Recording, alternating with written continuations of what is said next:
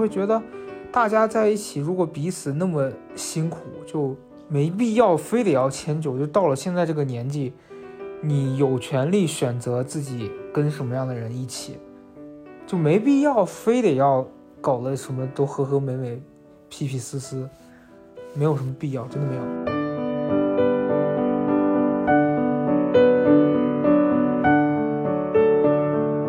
他说：“今天看你，让我觉得回到了青春时期，去做想做的事，见想见的人，很热血。我有被他的这条消息感动到，就是觉得何德何能啊！所以有的时候我们可能确实需要那一下子的冲动，说我想干一个什么事儿，我立刻就去做。”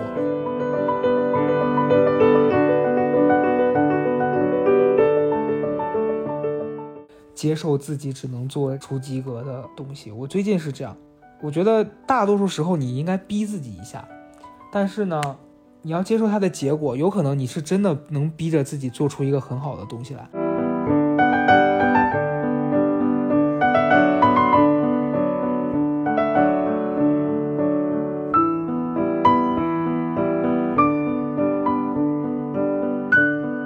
给大家一个。诚挚的建议：不要翘二郎腿，不要有这种不好的习惯。我不知道我现在说话有没有听起来怪怪的，因为我在敷面膜。我敷面膜呢，不是因为我臭美，是因为我的脸烂了。简单来说，就是我额头一直特别容易出油啊，大油皮。嗯，之前一直长那种闭口。以前没办法，就会去那种做清洁的地方做什么小气泡啊，各种有的没的做针清。但是每次做完之后，它隔一段时间又长。前段时间我就上小红书上查，医生就说可以用阿达帕林凝胶或者是维 A 酸什么的，我就买了阿达帕林。但是有一个医生建议。他说：“你抹的时候最好要先抹两天，然后停两天，建立耐受。”但另外一个医生他说涂两周。我因为求好心切，我就果断的选择了涂两周这个做法。于是，在我涂了三天之后，我的脸就是说一个大爆烂，也没有说溃烂，但就是额头整个发红。眼睑和脸颊都刺痛，因为我买了那个某一个医用的面膜，就是想消炎嘛。第二天，每次敷上去，整个脸都会疼到不行。后来，我就去挂了一个医院的号，医生说：“你这个明显就是阿达帕林太凶了，你抹一点别的消炎药，这几天别抹就好了。”但是这个医生怎么说呢？也是非常的过分，他说。啊，你这个毛孔也很大，然后什么肤质也不是很好，说了一堆有的没的。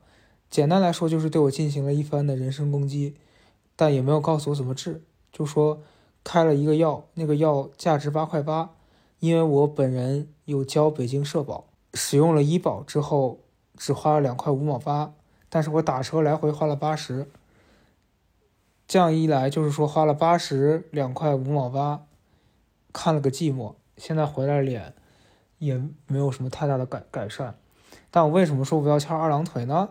为什么不要翘二郎腿呢？因为我近段时间不是一直腰疼吗？也找不到问题在哪。但我今天突然觉得，是不是可能跟我有一段时间痴迷翘二郎腿是有关系的？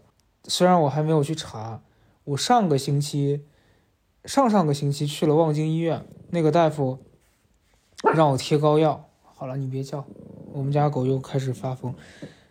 他说我贴几天膏药就好，但是贴了确实也没有什么太大的效果。最近腰还是会疼，尤其是走路走一段时间，比如出去逛一个街，或者在公园之类的地方散步超过几个小时，就腰连着腿的右侧的地方会酸疼，就像走路走了很久一样。所以我这两天要出差了。等我出差回来，如果还不见好转，我可能要去拍个什么 CT 一类的吧。哎，反正我近期的感受就是，怎么到了三十岁，问题突然这么多呢？我前面很多期的内容一直在跟大家倡导，在呼吁说三十岁不可怕，我很年轻，啊，so damn good。但是我现在这个身体就是 not very well，怎么到处是事儿啊？今年又是斑秃，啊，又是这个腰疼，感觉像肾不好一样。但我肾不好不是因为什么别的原因，是因为我没有胆，我胆在我初一那一年切掉了。所以我的肝和肾会受到一定的影响，辟一下谣，都没有人造，反正先辟。哎呀，就是反正很烦，怎么有这么多问题啊？我现在就是有时候会觉得很苦恼，想到我觉得特别焦躁。我这两天工作就十一的假期刚结束不久，那两天我突然有一个工作要赶，每天在家要写六七个小时的东西，我真的很崩溃。好不容易写完，这两天就有一种什么都不想做的感觉，但是呢，又不太可能什么都不做，就还是有工作要处理，有事情要处理，但是就你把这些能做的事情做完之后，就会有一一段时间懈怠，什么都不想搞。然后今天呢，要准备一个过两天参加的活动的衣服，就。因为我自己穿衣服的风格是一直觉得喜欢那种比较宽松的、舒服的，然后我的经纪人就说太显胖，拉着我去买了一条裤子。反正就是哎呀，刚回到家，现在已经十一点多了，但是这周如果不录就又会拖更，我觉得还是要录。我现在坐在这儿，我们家狗又开始抠来抠去，在暗示我它要吃东西。小姐，已经十一点三十五了，你要吃什么？今天跟大家聊什么呢？我最近在看《我可能不会爱你》，就是一部十年前的电视剧。我前上一周公众号也写过这件事儿，但是我觉得还是可以展开聊一聊。为什么重看这个剧呢？因为其实我在他播的那一年是二零一一年，我在上大学，在上大三了吧。当时看就特别有感触，因为他，就是我觉得程又青的那个性格跟很多人真的很像，就你会虽然我们性别不同，但是你在这个人身上你会找到很多人会有的性格和会遇到事情处理的态度，包括他那个角色每次在遇到一些问题的那个 OS，我觉得跟我自己生活里面的样子会很像，所以我当时很喜欢这个剧。但中间很多年其实没有再重看，然后这段时间工作完了，有一天就坐在这儿想看个剧，但又不想看新的，以前的老的剧也没什么特别想看的，我就突然想到这个，就搜然后来看，就连着看了好几集，就想到里面最有名的是五十个初老的症状，我就搜了一下，百度上还真的有哎，百度上有。五十个重症，那好像我搜到那个只有四十九条，我不知道漏了哪一条，我就一条一条对照。后来写了一篇公众号，就是说他说的程又青说的初老，我有二十条都中了。他在剧里面是说二十九岁遇到了这些事情，然后三十岁遇到这些。我现在真的发现很多真的是我们现在会遇到的问题啊，比如说，就是他症状一说，枕头旁边、电脑旁边。出现一堆万金油、白花油、绿油精等提神药方。我是很少用提神的东西，但是我家现在确实是有一堆膏药、跌打损伤、止疼药，有一个神药叫益维益，一个止痛药，我不知道大家肯定是很多人都用过。我以前很少吃，就是因为小时候我奶奶会有头疼、偏头疼的这个问题。小时候他会吃一种药叫头疼粉，我不知道你们有没有人见过。它的那个盒子是一个长方形的，里面是纸包的，一小包一小包。小时候他们说那个里面有会让人上瘾的一种成分，就家里的其他长辈是不太愿意让他吃。我记得小时候有几次好像生重病，就是突然头疼解决不了，就给我吃了那个东西，它真的很管用，很快就不疼了。但现在那个东西好像我不知道还有没有在卖。我我近几年有时候会突然偏头疼啊，或是腰疼什么的，偶尔特别难受的时候会吃一颗益维益，吃完也是很快就会缓解了。就有一天突然想到说，怎么我现在也到了一个需要通过靠止疼药才能保持正常状态的年纪呢？我不知道大家对这件事儿有没有共鸣啊？反正我是接受到这件事之后，会突然觉得，哎呀，怎么办？但是后来朋友的说法，他就说，止痛药发明就是给人吃的，为什么不吃呢？为什么要跟他硬扛呢？你扛过去能怎么样呢？就吃啊！我觉得话糙理不糙，是这样，所以我现在就也没有依赖它，但是不舒服的时候是会吃一下的。然后初老症状的第二条是说，只要坐下来，小腹就有一堆肉。啊，这聊到我的痛点了。我因为腰疼之后，我现在大概有一个月都没有去过健身了。任何的健身都没有，连有氧都不做了。虽然没有怎么胖，但是你不运动和运动的状态确实是会不同。就你运动的时候，你整个人精气神看起来是很好的，但你现在不运动，你就是哪怕瘦也是那种看起来怪怪的。所以我现在也不知道我到底能不能开始恢复运动了，很烦。但我自己给自己立的 flag 是说，从等我过两天出差回来了，从二十号之后。我如果身体无恙，我就要继续开始恢复运动了，一周至少三次吧。希望大家到时候可以看到我的反馈哈。第三条是说莫名其妙就会一大早醒过来，我其实醒的真的挺早的。我现在每一天吧，几乎都是在六七点的时候可能会醒一下，要么是起来上个厕所，要么是就会突然醒。以前我有一个特别不好的习惯，是在。这样子的醒来之后，我会去看手机，但是后来我就发现，你在这个状态下看手机，很有可能就彻底清醒了。但是呢，你这个时候醒来了，你一整天白天的时候就会特别困，因为如果你晚上是一两点睡的，你六点就醒来，只睡了五个多小时，就是还是身体会顶不住。所以现在我就把手机放在了床的远处。这样一来，我就没办法拿到了，所以我就不看了。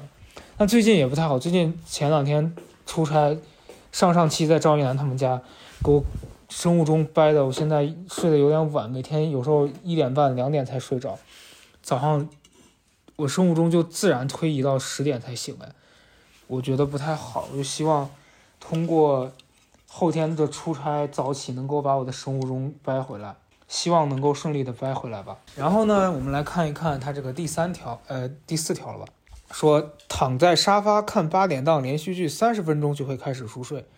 我觉得这个要看，是这个你看的内容是不是你喜欢的。如果是，可能不会；但如果是那种冗长无聊的，我比较容易在电影院睡着。这点我其实自己有点无语，就我为什么电影院会那么好睡啊？我不知道已经。第几次就是，尤其是那种大型的打斗的那种电影，哇，我睡得超香的。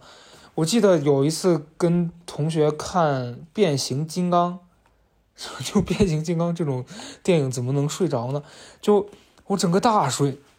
那个票当时是别人给我的，好多人那个时候还抢了首映什么的。就我在里面整个睡到我睡着的时候，变形金刚都还没开始变形呢。我睡完，人家都已经打完了。哇，整个。获得了当时那段时间最好的睡眠。再就是那种奇幻题材的，我记得我看《神奇动物二》的时候，那天可能很累吧。对我发现我看不了首映，因为首映的那个时间段基本上就是我已经要进入睡眠的时间了，所以我无法接受首映。再一个就是，呃，我不感兴趣的题材的电影，如果进去看，但凡那个影院的座位比较舒服。但凡它的气温比较高，温度比较高，我就会立刻入睡。所以我现在看电影会比较挑，就除非这个电影我真的很想看，那种科幻类的那种大片儿，我就不能不去就不去了。症状五，对没有结论的冗长会议充满厌恶。这点，老实说，我觉得跟年纪没关系。今天我就是十八，我开会我也会非常生气。因为我是一个自由职业嘛，大家肯定也有所耳闻。开会的时间相对是比较少的，但是我得面对客户，所以有的时候呢，你会碰到各种奇奇怪怪的要求，跟他们对的过程其实也比较像开会，但是我还是相对比较幸福一点，因为他们就给出一二三，你接受你就跟他说你能怎么改，你不接受你就跟他提意见就好。但是我是觉得开会真的是让人想死。我前两年有一个编剧朋友邀请我参加他们一个电视剧的策划。当时有幸和一位北电的某一个女的导演在一起聊他们那个剧本，反正我觉得可能不是一类人嘛，气场不合。他就是有一种会跟你提很多要求，但你说的每一个他都不满意。最后他告诉你说，他也不知道他想要什么，但他就觉得你说的不对。我觉得跟这样的人一起开会真的太痛苦了，就冗长，没有结论，永远不会结束。很崩溃，后来开到第二次回来，他们的一个女生就通负责跟我沟通的女生告诉我说：“啊，下一次可能不需要您来了。”我当时心想可太好了，我还正想着怎么说呢，你们反倒先开口了，我就再也没有去过了。从那之后，我就想说再也不想做任何跟这种工作相关的。反正我是觉得吧，就开会真的很难，所以。我特别理解大家九九六，或者是在一些互联网公司，可能要应应对非常多的这种情况。我觉得，我只能说希望大家注意好自己的身体吧，就不要被这些东西把自己的健康搞垮了。反正我小红书有时候现在打开，经常会刷到一些吐槽公司的，什么就是各种公司，大家真的都不容易，尤其到了三十岁这个年纪，可能真的是前有狼后有虎的。身体最重要，二十几岁也一样，就 take care。下一条是说，感觉要被一堆密码淹没了啊！这一点我真的我大有同感，我大共鸣。我有一个工作室，然后他是在其他城市办的一个中国银行的这样一个卡。前段时间那个中国银行就不停的给我打电话。让我登录网银，说我这个网银开了，一直没用过。但是呢，说实话，我确实是也没有赚到钱，钱就没有进到这个账户里。他就说你转一百块钱进去也行，关键是我不知道这个网银的账号密码和我实际的账号密码一不一样，就很烦，我就很懒得弄。然后每一次不弄，他隔几天就会给我打电话。我现在看到这种标注了未知省份。啊，它是已知省份，就是某一个省份的来电，但是是未知的号码，我都会特别的焦虑，特别的烦。我想说，不要再打给我了，求求你，行行好吧你。你有时候像密码记不住这种事儿，它本来就很困扰你，然后如果这个事再叠加一些其他的烦心事儿，你整个状态就是会被扰乱，会非常的烦躁不安，像更年期一样。我现在就是觉得好烦躁，能不能放过我啊？你们这些讨厌鬼！好了，下一条，症状七。对于磁场不对的人，可以毫无牵挂的跟他说再见。这点我是从前两年就开始实行了。我前几天做了一个梦，我梦到跟一个之前闹矛盾的朋友在梦里，我跟他说咱们俩能不能和解，冰释前嫌的感觉。但是。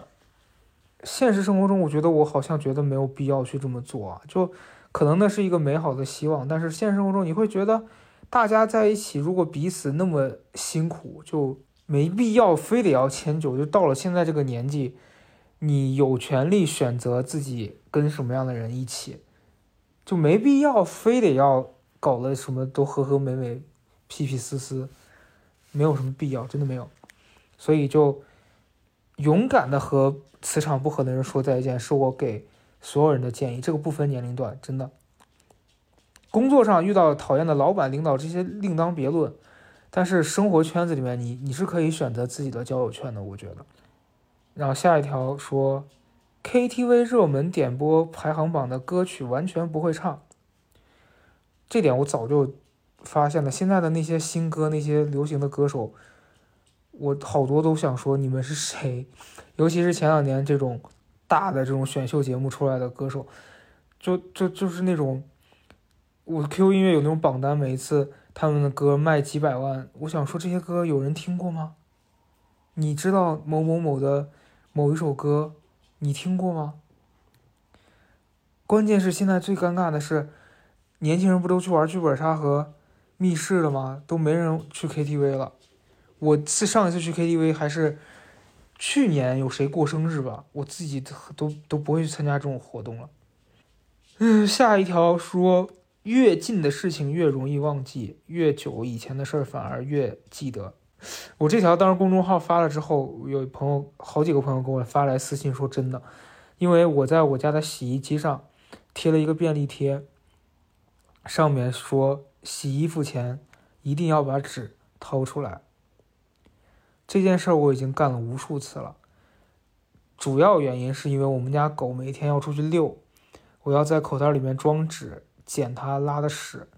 后来买了那种宠物食便袋，但是还是有时候它拉的多了，那一张纸是不够的，你还是得带。那有时候它出去它没有多拉，所以这个纸就没有用掉。好多次都是我就忘记直接把裤子丢进洗衣机，洗完之后发现整个洗衣机里面全是碎纸。拿出来之后像下雪一样，我大型崩溃。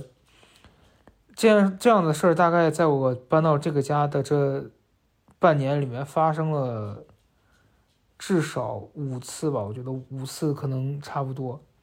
于是我就写了一个条子贴在上面。现在真的长记性了，所以就是说每天发生还是每天记不住，我也不知道自己怎么了。反倒是以前很多年前的童年回忆什么的。前两天跟一个朋友聊，因为我的好朋友他的伴侣以前会来参加我们的聚会，后来就不来了。他就跟我讲说，这个伴侣说，你们每次在一块儿老是聊以前那些大学你们的回忆，我都插不上话，我觉得很无聊。结果我这个朋友就说，跟我说，对呀，那因为你不在，我们肯定是要说你坏话的呀。你在的话，怎么说？只能跟你聊回忆。我觉得好有道理哦，确实是这样。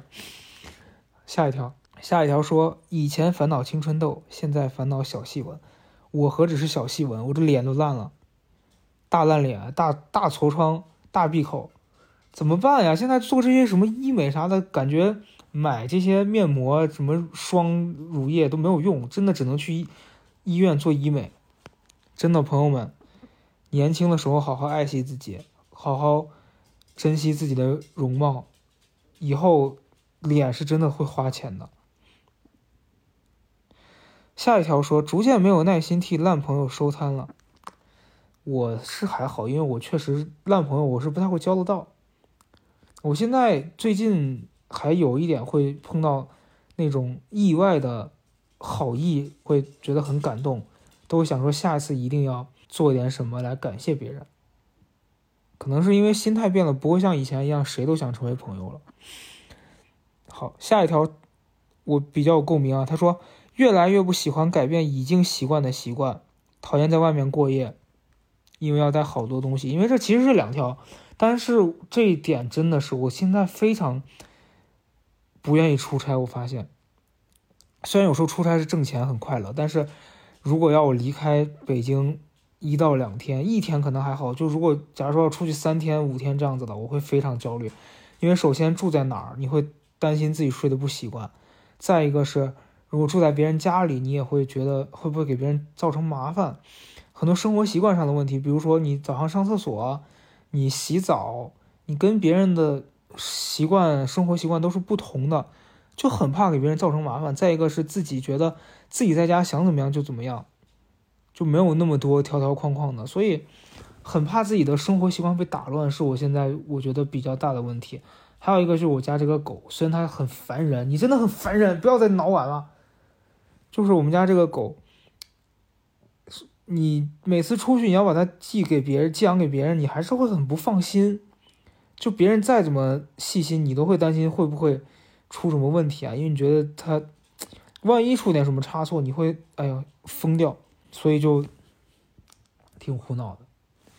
下一条说，终于认清老天爷很忙，确实是我今年很少去。拜佛干嘛的了？就是觉得很多事情注定是要你遇到，是要你长记性、长教、长教训的。你去祈求试图通过这些东西解决了，有的时候是，哎，就是可能老天爷管不到你吧。所以我觉得，从心态上，就我我前段时间买了，呃，不是买，就是从淘宝上找了一个雍和宫手串代请。照理来说应该自己去庙里请啊，但是我当时觉得应该效果也差不多的吧。回来之后，现在也不太戴，因为我发现戴了之后腰还是疼。很多事情就是经历了之后才会有感触，有感触之后才会改变你自己的习惯。嗯，下一条说，每每看到某某歌手和某某影星过世的消息，就要感叹一次：我们的时代过去了。这个前几年不是特别多吗？很多明星，就我们长大的这一批的歌手不在了，加上其实《康熙来了》这个节目是我们这一代人应该很多人都有在看的一个节目。那里面很多人，像之前的花花，还有罗姐他们过世，你就会觉得，天呐，好像几天前你才在看他们的节目，他们在那边非常生动的在讲自己的生活、自己的好玩的事情，突然这个人就去世了，你会觉得很无常。然后再一转眼发现，哦，对你自己其实也改变很多，你从一个学生。变成了一个工作了好多年的人了，就时间不停的在流逝，就这点我可能不会爱你里面第一集上来，程又青被时间追得很紧，就可能我没有那么强的压迫感吧，被时间催促，但是你确实也感受到每一天都在过去，然后每一天积累成了一个月、一年，就我现那天一晃神说现在已经十月。十月多了，马上要十一月了，然后二零二一年又快要过去了，怎么这么快啊？好像你就是抓不住时间。所以现在，我觉得如果你觉得时间这件事儿对你来说让你有压压迫感，让你焦虑，你就尽快的去做你能做的事情。那天我我上周不是去演出嘛，上周去演那个即兴剧，有一个朋友。跟我发私信说他想来看我，说但他可能会加班。最后他说他还是来了。完了，他跟我发私信感谢我。其实我很感谢他，你愿意来看我，我已经很知足了。他说今天看你让我觉得回到了青春时期，去做想做的事，见想见的人，很热血。我有被他的这条消息感动到，就是觉得何德何能啊。所以有的时候我们可能确实需要那一下子的冲动，说我想干一个什么事儿，我立刻就去做。我是上个月有一个老师邀请我说去参加乌镇戏剧节，我就想说，对呀，我这么多年我没从来没看过乌镇戏剧节，虽然说要出差，我还是说那去吧，就接受它，就去感受一下，看看这个地方到底是什么样子的，体体会一下这个氛围。所以我后天出差要去看乌镇了。maybe 下一期可以跟大家聊一下。再一个是说，很多电视剧就他们里面讲的是东京爱情故事，说你你跟大家讲你看过这个，周围会一片哗然。那我们小时候有很多很奇怪的电视剧，现在年轻人根本就没看过。甚至我前两天看到一条抖音说，零零后很多人没有听过 S.H.E 的歌，我觉得哈天呐，我整个大为震惊。就这就像之前孙燕姿被说冷门歌手是一样的道理吧？就确实时间在过去，可能就现在的这一批的正年轻的人是不太在关注我们在关注的事情啊，老了。最后几条啊，说再也不觉得年轻辣妹或者帅哥是一种天上掉下来的幸福。其实还好，我觉得现在看到年轻的这种好看的人，你还是会觉得他真好看，但是。我是想到的，说不不觉得这是幸福，是，就是你不会像年轻的时候那么冲动，看到好看的人会抱有很多的幻想，你会觉得现在的觉得好看就觉得啊挺好看的，没事儿了，反正我是这样啊。下一条说，以前糟蹋身体，现在被身体糟蹋，这我还用再过多的赘述吗？我前面开头已经讲的那样，一定要爱护自己的身体。我等一下录完这个，我马上就去睡，不能再熬夜了。下一条是，一堆人喊你某某哥某某姐，你很想叫他们闭嘴。这点吧，确实，我现在这个年纪就是很容易被别人叫哥。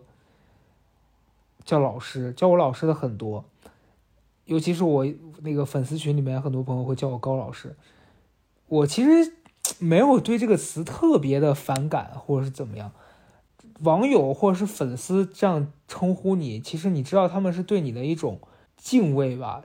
敬畏，我不知道这个词用的合不合适，反正对你是一种尊敬。但是我有时候工作碰到一些那种对接的导演什么的，他们上来叫我老师，我就会觉得我我配吗？就是还是会有一点不习惯，可能我觉得还是不习惯吧。就希望别人叫我小高，叫我就是名字啊什么的，我可能会比较自在。最后这个一条是说。对完美起疑，对不完美深信不疑，这点我也是觉得，我我我那那天跟英兰聊的那期，他提出来一个概念是说，接受自己只能做出及格的东西。我最近是这样，我觉得大多数时候你应该逼自己一下，但是呢，你要接受它的结果，有可能你是真的能逼着自己做出一个很好的东西来。我前两天在写剧本，我真的崩溃了，我觉得我写不出来，怎么这么难，这么累。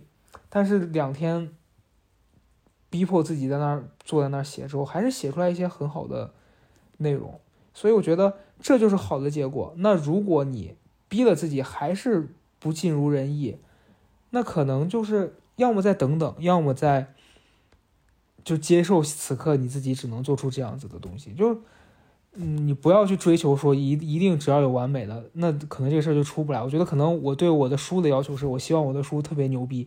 所以这这件事儿就不不成立，所以他就写不完。可能我忙完这段时间，我开始写书，我觉得我就要接受写出七十分的东西，然后再改呗。你从七十分慢慢把它改到九十。